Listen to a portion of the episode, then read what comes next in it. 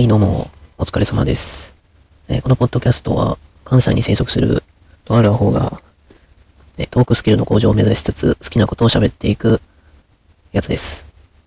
えーっと、スーパーで最近買い物することがありまして、まあ、惣菜売り場で、まあ、食べ物というか、うん、コロッケみたいな、それ見てたんですけどね。うん。で、まあ、コロッケとか、カバ、カゴに入れて、じゃあ行こうかなって思ったら、急にガッて肩を掴まれて、で、おばちゃんがさ、ちょっとあんたって声かけてきて、え、なになになになにあんたうちの息子にそっくりやったな息子かと思った。んで息子がこんなとこにおるんかと思ったわ。って言われて、あ、はぁ、みたいな。うん、で、そのおばちゃんなんか、つ、つばをめちゃめちゃ飛ばしながら話してたから、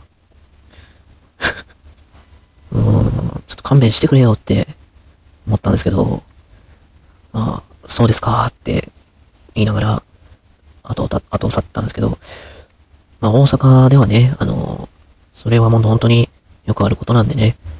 ということで、今日、今日は、あの映画の話をしたいなと思うんですけど、あの、マーベルコミックが原作のスパイダーマン、ファーフロムホームっていう、まあ、スパイダーマンの最新作ですか、2019年の、えートム・ホランド主演のシリーズ2作目ってやつですかね。はい。を喋っていこうかなと思うんですけども、まあ、あの、ネタバレ注意ということで、ご了承ください。じゃあ、あらすじをね、最初に、アベンジャーズエンドゲームで、全人口が消され、半分が消されて半分が戻ってきたっていう、そういう、その後の世界なんですよね。アイアンマンとか、うんあの、な、なんだっけ。アメリカ。アメリカ、ミスターアメリカ。あの、縦の男。あの人もね、あの、いなくなっちゃって、っていう世界。まあ、トム・ホランドは、普通の学生生活を送りたいという、えー思いで、まあ、修学旅行中に、MJ と、まあ、あの、お近づきになる計画を立てていて、なんだけれども、まあ、新たなヒーローと、その敵に計画をもうむちゃくちゃにされるという。結局もうスパイダーマンとして、その戦わなければいけない運命みたいな、というまあ、あらすじなんだけども、まあ、この映画は、どういう映画かっていうと、もう、マトリョーシカ映画やなと、えー思いました。もう、フェイクに次ぐフェイク。すっかり騙されちゃったよっていう、そういう気分になりました。映画というもの自体が、まあ、壮大な、壮大なっていうか、まあ、一つのフェイクじゃないですか。その中で、また、一つ二つと、フェイク、フェイクの連続、マトリョーシカのように、ポンポンと出てくるみたいな。で、現実でも、その、フェイク映像みたいなのって問題になってるじゃないですか。ディープフェイ、ディープラーニングか。深層学習のやつで、その、アメリカ大統領とかに、なんか、嘘の、喋ってないことを喋らせることができるみたいなのが問題になってるじゃないですか。フェイク映像とかね。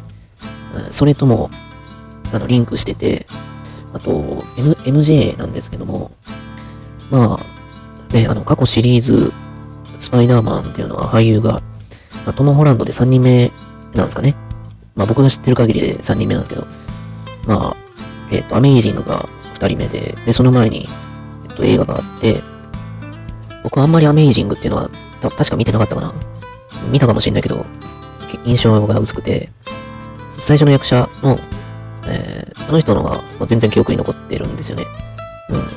でもまあ僕、僕個人的には、トム・ホランドが出る、出ている、この世界の、今の、世界観のスパイダーマンがすごく好きなんですけども、えーまあ MJ っていうヒロインも、ちょっと好感が持ってますよね。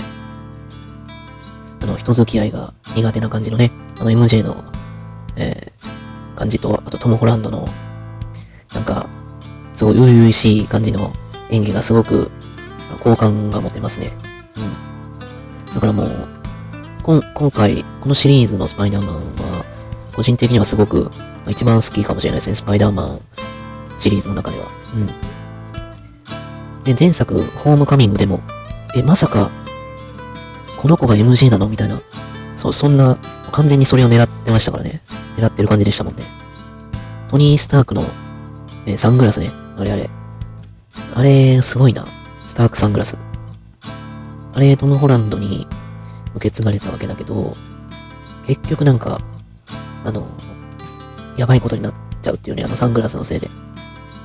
そのトニー・スタークって、最初のそのアイアンマン1の時から、もう自分の作る兵器みたいなのが世界で使われて、それで、なんか大勢の人が死んでるみたいな、あの破壊活動に使われてるみたいな、もう最初から最後までさ、トニー・スタークの発明品って結局、人、人が犠牲になって世界が破壊されている、あれ、破壊されてますよね。トニー・スタークの死後でさえも。で、結局もう、世界を破壊しがちな、あんなのもう、あれでよく会社がずっと残ってるなっていうか、で衛星も飛ばしたままなんだな、みたいな。あんな危なすぎる、えドローンを放置してるんだと思って。え完全にあのドローンのさ、断崖で、どこから出てきたかとか分かりそうだけどね。で、あとスパイダーマンどうなっちゃうんだみたいな。まあ、それももちろんありますけどね。うん。あとミステリオね。うん。ミステリオじゃなくてミステリオ。うん、ミステリオ。あれにはもう、騙されましたね。うん、なんか、なんか初めて出てきたとき、え、こいつ新たなヒーロー？え、ダサ？って、ちょっと思っちゃって、え、いや、でも、あれ、俺の勘、まあでも、見てたら慣れてくんのかな？みたいな。